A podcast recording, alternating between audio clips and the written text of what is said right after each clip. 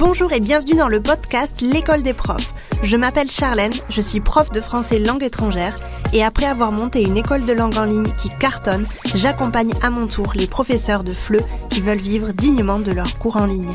C'est parti pour l'épisode de la semaine. Dans cet épisode, on va un petit peu rentrer dans le vif du sujet. Je sais que euh, tu es professeur indépendant parce que tu as envie d'être libre et qu'est-ce qui va te rendre libre? C'est le fait d'avoir des élèves et de donner des cours euh, assez souvent dans la semaine pour te permettre de recevoir, enfin de produire un revenu correct. Mais c'est pas toujours si facile. Il y a des personnes, il y a des profs qui, dès qu'ils débutent, ils ont énormément de chance parce que le facteur chance existe et ils travaillent assez aussi pour trouver assez d'élèves, mais il y a aussi des professeurs qui galèrent un peu plus, qui ont un petit peu plus de mal à trouver des élèves, qui n'ont pas encore vraiment dans leur tête euh, la vision qu'ils ont pour leur entreprise, qui ne savent pas vraiment à qui ils veulent à qui ils veulent enseigner. Et j'ai décidé dans cet épisode de donner un petit peu sept raisons pour lesquelles euh, il est possible que tu ne trouves pas d'élèves. Parce que souvent, j'ai l'impression que c'est quelque chose qui est très frustrant pour les professeurs. Euh, ils, se, ils se posent vraiment la question qu'est-ce que je fais de mal? Alors que le voisin, lui, a énormément d'élèves et il n'a pas de mal à trouver de nouveaux élèves quand euh, il en perd. Aujourd'hui, je vais te donner du coup les raisons pour lesquelles tu ne trouves pas d'élèves. C'est pas du tout une liste exhaustive. Il y a beaucoup beaucoup de raisons pour lesquelles il est possible que tu ne trouves pas d'élèves, mais en tout cas moi j'aimerais te donner les 7 raisons pour lesquelles il est possible que tu ne trouves pas d'élèves. La première raison, et je pense que tu la connais parce que si tu me suis depuis très longtemps, tu sais que c'est quelque chose que je rabâche énormément, c'est que tu ne sais pas à qui tu veux t'adresser. Tu ne sais pas à qui tu veux enseigner.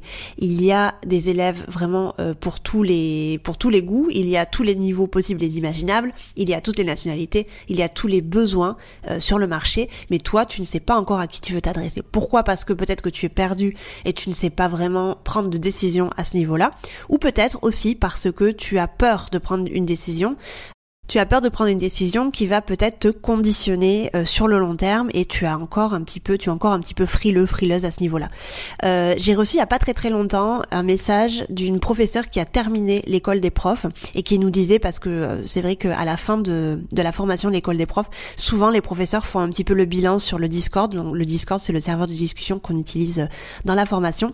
Et du coup cette professeure disait que elle, elle, elle encourageait en fait tous les profs et elle disait ne faites pas la même erreur que moi Vraiment positionnez-vous dès le début. Faites en sorte de trouver votre élève idéal parce que c'est à partir de ce moment-là que moi j'ai su et j'ai pu vraiment vivre convenablement de mes cours de FLE.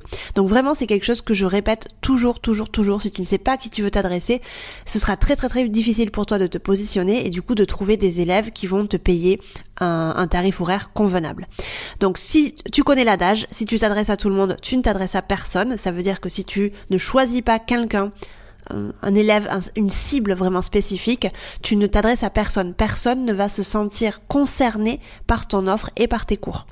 Instagram, c'est plein de profs qui s'adressent à personne. Je vais le dire vraiment clairement. Instagram, c'est vraiment euh, sa pullule de profs qui s'adressent à personne, qui font seulement du contenu pour avoir une certaine visibilité, mais euh, généralement, ils ont du mal à se faire voir, ils ont du mal, ils ont peut-être de la facilité à avoir de la visibilité, mais finalement ils ont énormément de mal à convertir euh, un prospect en client.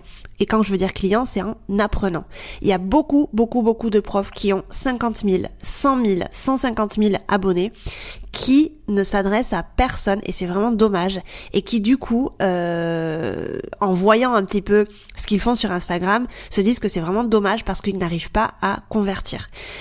Tu veux pas faire partie de ces profs là à part si vraiment tu veux que ton compte Instagram soit seulement une vitrine et que tu ne veux pas ou que tu ne cherches pas à convertir, là ok, c'est ok.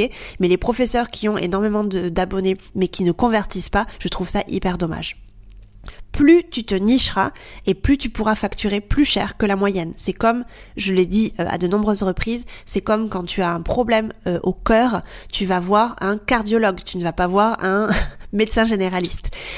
Et forcément, le cardiologue, tu vas le payer un peu plus cher que ton médecin généraliste. Donc vraiment, plus tu vas te nicher et plus tu pourras facturer plus cher que la moyenne. Et tu devras même déléguer rapidement parce que tu auras beaucoup de demandes. Donc les courageux et les courageuses qui se nichent sont souvent ceux qui galèrent le moins et vraiment, je peux te l'assurer. La deuxième raison pour laquelle tu ne trouves potentiellement pas d'élèves, c'est que tu ne sais pas comment t'adresser à ton élève idéal. Maintenant que tu as choisi ton élève idéal et tu sais à qui tu veux t'adresser, tu ne sais pas comment le faire.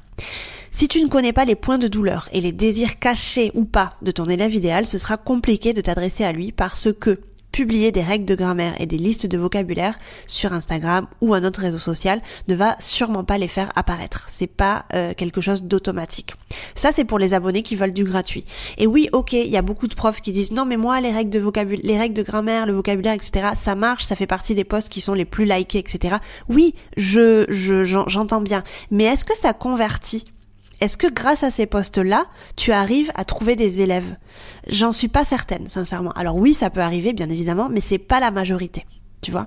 Donc, euh, quand tu as choisi ton élève idéal, il faut que tu ailles à la rencontre de cet élève idéal-là. Moi, à l'intérieur de l'école des profs, j'utilise une technique qui est assez utilisée dans le monde du marketing. C'est pas, j'ai pas du tout inventé le truc, hein, mais la technique, c'est d'aller chercher ces élèves idéaux là et de leur poser des questions et de faire des mini-entretiens pour pouvoir comprendre réellement ce dont ont besoin ces personnes et de pouvoir ensuite construire notre communication grâce à leurs mots qu'ils ont employés pendant l'entretien. Et surprise, la majorité, peut-être pas la majorité, mais je vais dire peut-être la moitié des professeurs qui font ces entretiens-là ont généralement des élèves grâce à ces entretiens-là. Donc ces personnes-là font les entretiens, ces profs-là font les entretiens, et ils connectent tellement avec leur élève idéal, parce que tu sais qu'on est généralement le reflet de notre élève idéal, que ces interviewés-là deviennent à leur tour des clients ou des apprenants de nos profs. Donc c'est génial. Ça c'est vraiment une super chose. Je vois tellement de profs qui me disent qu'ils en ont marre d'Instagram parce que leurs abonnés ne passent jamais à l'action, euh, parce que euh, les abonnés ne veulent que du gratuit, parce que les abonnés ne veulent pas payer euh, tant d'euros l'heure de cours, etc. Mais en même temps, ces mêmes profs ne leur donnent pas de raison de le faire. En publiant un post sur comment utiliser le subjonctif, j'ai pas l'impression que ça puisse convaincre des abonnés pour passer à l'action et pour prendre des cours de langue avec toi. Il faut vraiment aller un peu plus loin. Il faut montrer ta personnalité. Tu peux parler de grammaire, de vocabulaire sur les réseaux sociaux, c'est pas quelque chose d'interdit. J'encourage quelquefois à faire des posts là-dessus, bien évidemment, parce que on est, c'est quand même le cœur de notre métier. Mais il faut le faire avec une certaine stratégie. Il faut le faire en montrant ta personnalité, par exemple. Il faut le faire en faisant les choses différemment de, de tous les autres profs d'Instagram. Et on a une chance incroyable, c'est que chaque être humain est l'unique et il faut le montrer. Et il faut montrer ce qui nous caractérise, il faut montrer ce qui est différent des autres profs.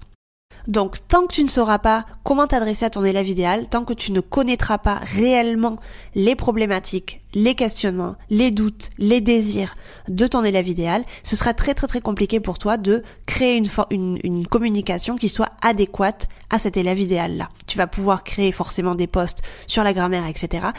Mais ces posts-là peuvent être publiés sur n'importe quel euh, compte Instagram qui s'adresse à n'importe quel élève idéal. Toi, ce que tu veux, c'est cibler ton élève idéal et lui montrer que tu es le prof pour lui.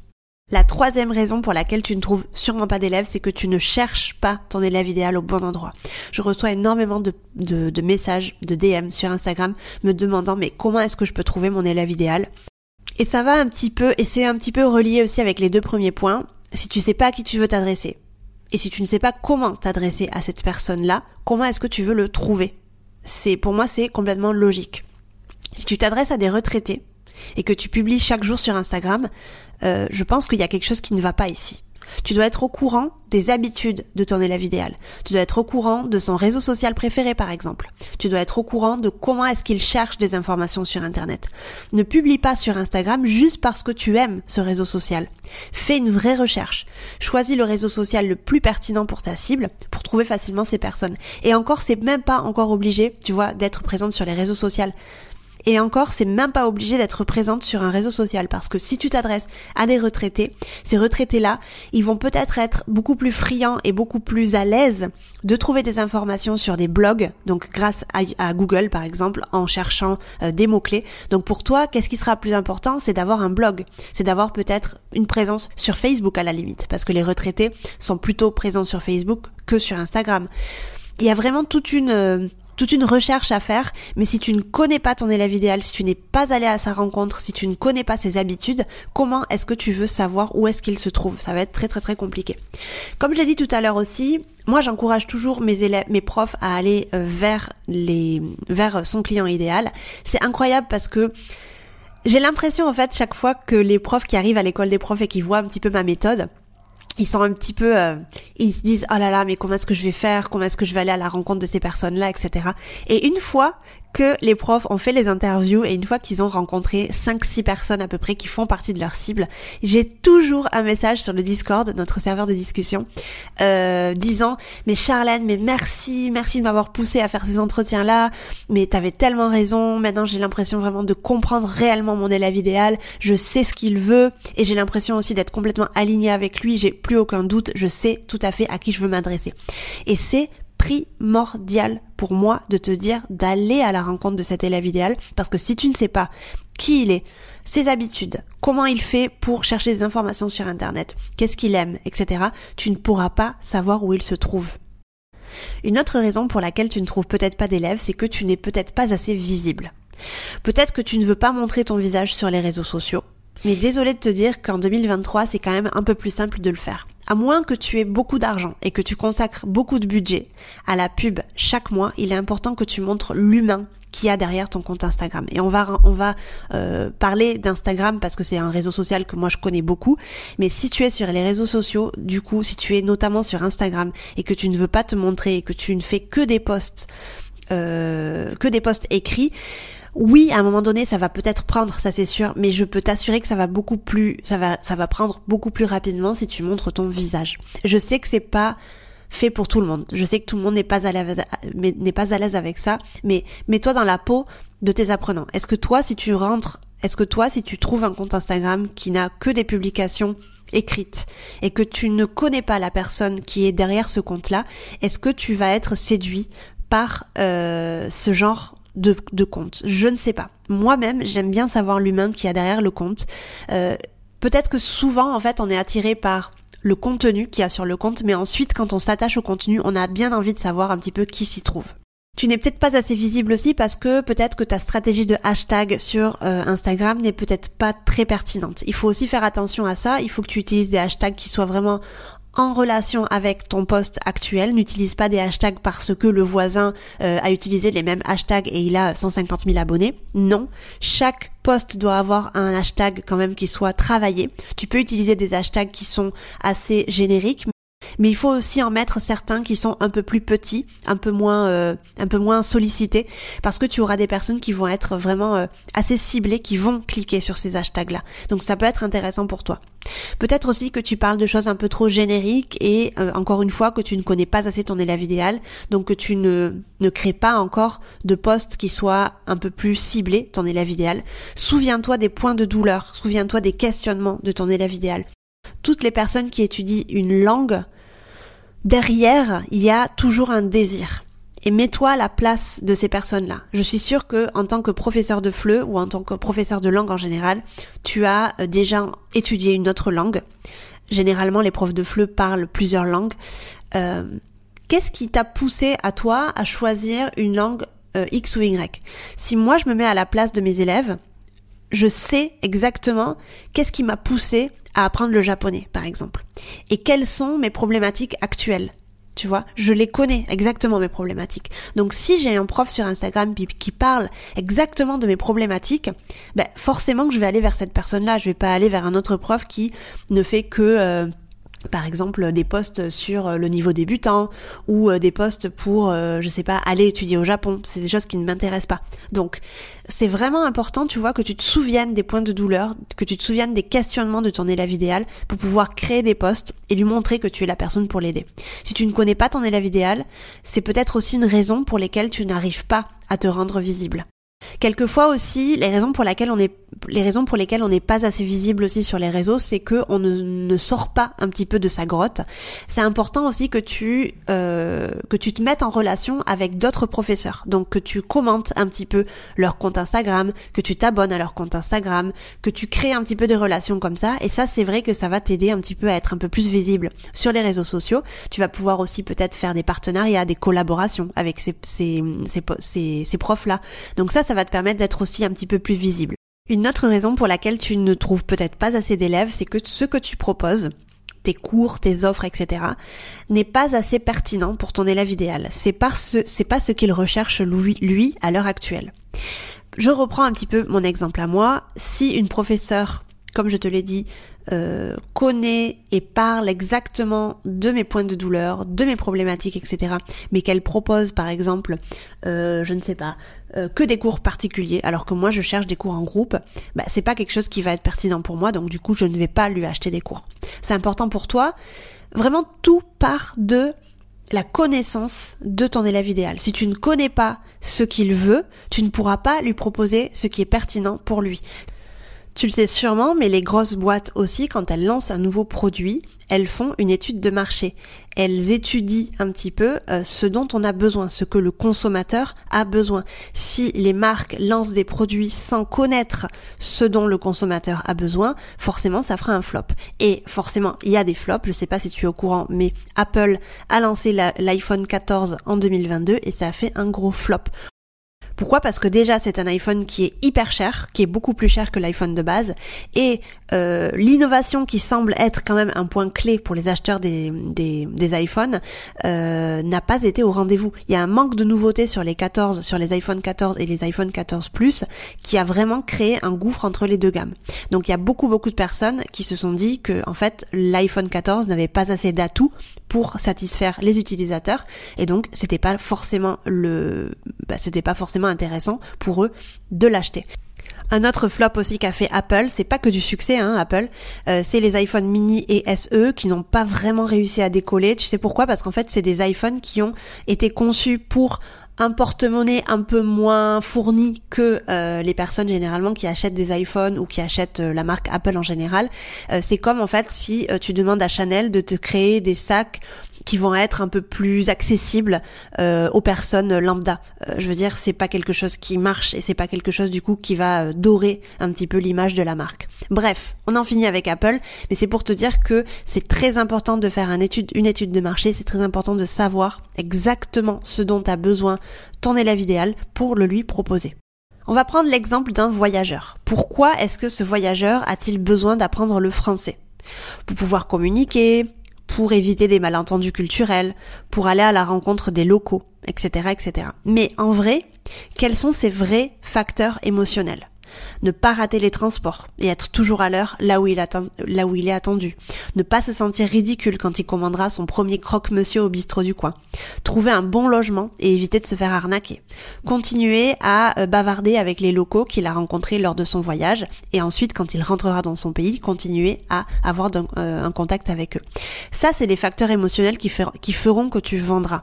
C'est pas le simple fait d'aller juste à la rencontre des locaux, ne pas rater les transports et être sûr de euh, d'arriver à l'heure à un rendez-vous. C'est pas vraiment ça. C'est les facteurs émotionnels qui font que tu vendras. C'est jouer sur ce que va sentir, les émotions que va ressentir ton prospect, ton client en général, ton élève, pour pouvoir euh, vraiment lui permettre de lui dire moi j'ai ce qu'il te faut. J'ai été au Japon il n'y a pas très très longtemps et même si je domine les situations au quotidien, j'avais toujours un petit peu d'appréhension avant de commander quelque chose dans un resto ou dans un café. Tu sais pourquoi? Parce que moi j'ai peur du ridicule. J'avais cette peur qui est complètement infondée de me sentir comme euh, une outsider, comme une étrangère complètement, alors que oui, je suis étrangère et mon physique le montre bien, surtout quand tu es au Japon, comme quelqu'un de pas intégré finalement. Et c'est ridicule, je le sais, parce que ça, c'est franchement un facteur émotionnel qui a beaucoup joué sur mon séjour au Japon. Je me suis beaucoup sentie euh, un peu en stress avant de, avant de, de, de m'adresser à des personnes dans des commerces et pourtant le japonais c'est pas une langue euh, enfin j'ai un niveau quand même assez intéressant j'ai pour euh, pour info j'ai entre un, niveau B1 et B2 donc je peux tout à fait me sortir de toutes les, situations euh, quotidiennes. Ça c'est pas du tout un problème. Mais j'avais toujours ce stress qui venait en moi cette boule au ventre. Et ça c'est un facteur émotionnel en fait qui enfin c'est une émotion qui a du mal à partir. Et j'aimerais beaucoup qu'on m'aide avec ça. Si je vois un prof en parler, sur les réseaux par exemple, je me sentirais forcément attirée par son contenu. Mais les profs de japonais sur Instagram qui publient des règles de grammaire, moi en fait ça ne me séduit pas. Je ne les suis même pas, car je peux trouver tout ça dans mes livres à la maison. Moi j'ai besoin d'un prof qui me parle de ce que je ressens au quotidien quand je parle japonais.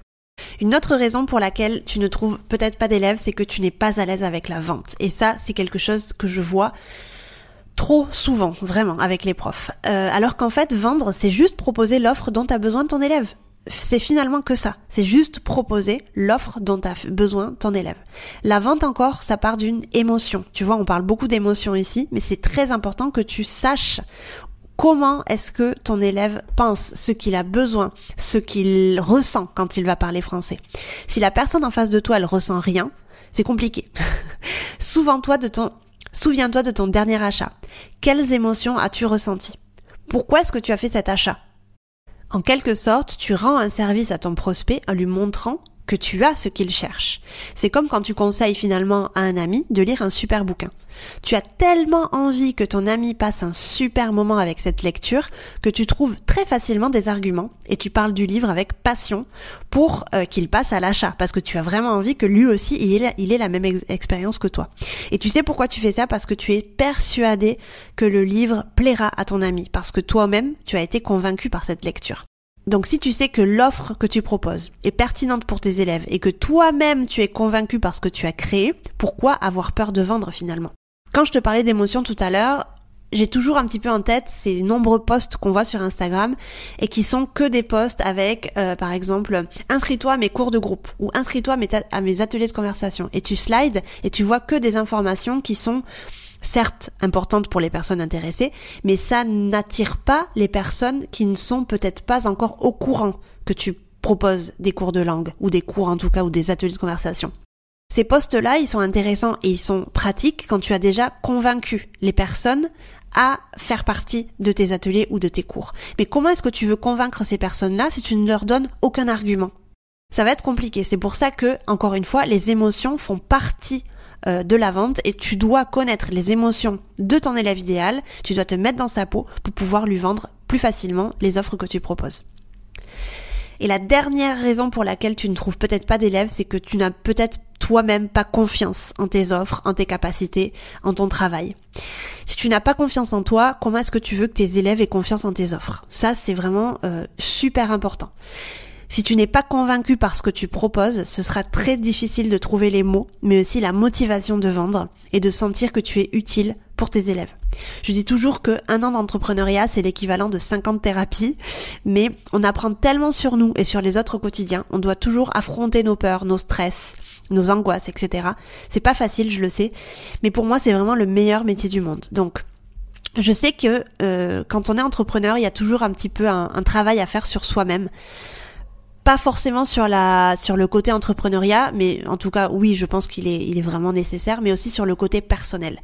Il y a vraiment une très grosse euh, un très gros facteur confiance dans le fait de pouvoir réussir ou pas dans l'entrepreneuriat. Je vois des profs souvent qui ont zéro confiance en eux, zéro confiance en leurs compétences, et pourtant ce sont des merveilleux profs. Ce sont des profs incroyables.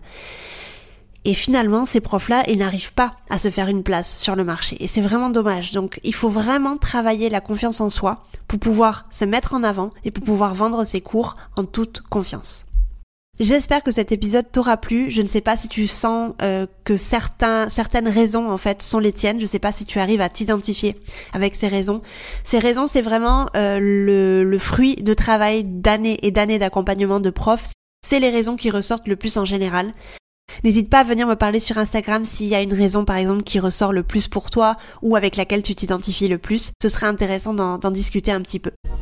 Et puis si tu veux aller plus loin, je t'invite à télécharger mon e-book gratuit sur 5 étapes pour vivre dignement de tes cours de FLE en ligne et doubler ton chiffre d'affaires. Tu trouveras le lien dans la description de cet épisode. N'hésite pas à partager ce podcast, le noter sur ta plateforme d'écoute préférée. Je te remercie de m'avoir écouté jusqu'ici et je te dis à la semaine prochaine pour un nouvel épisode. Ciao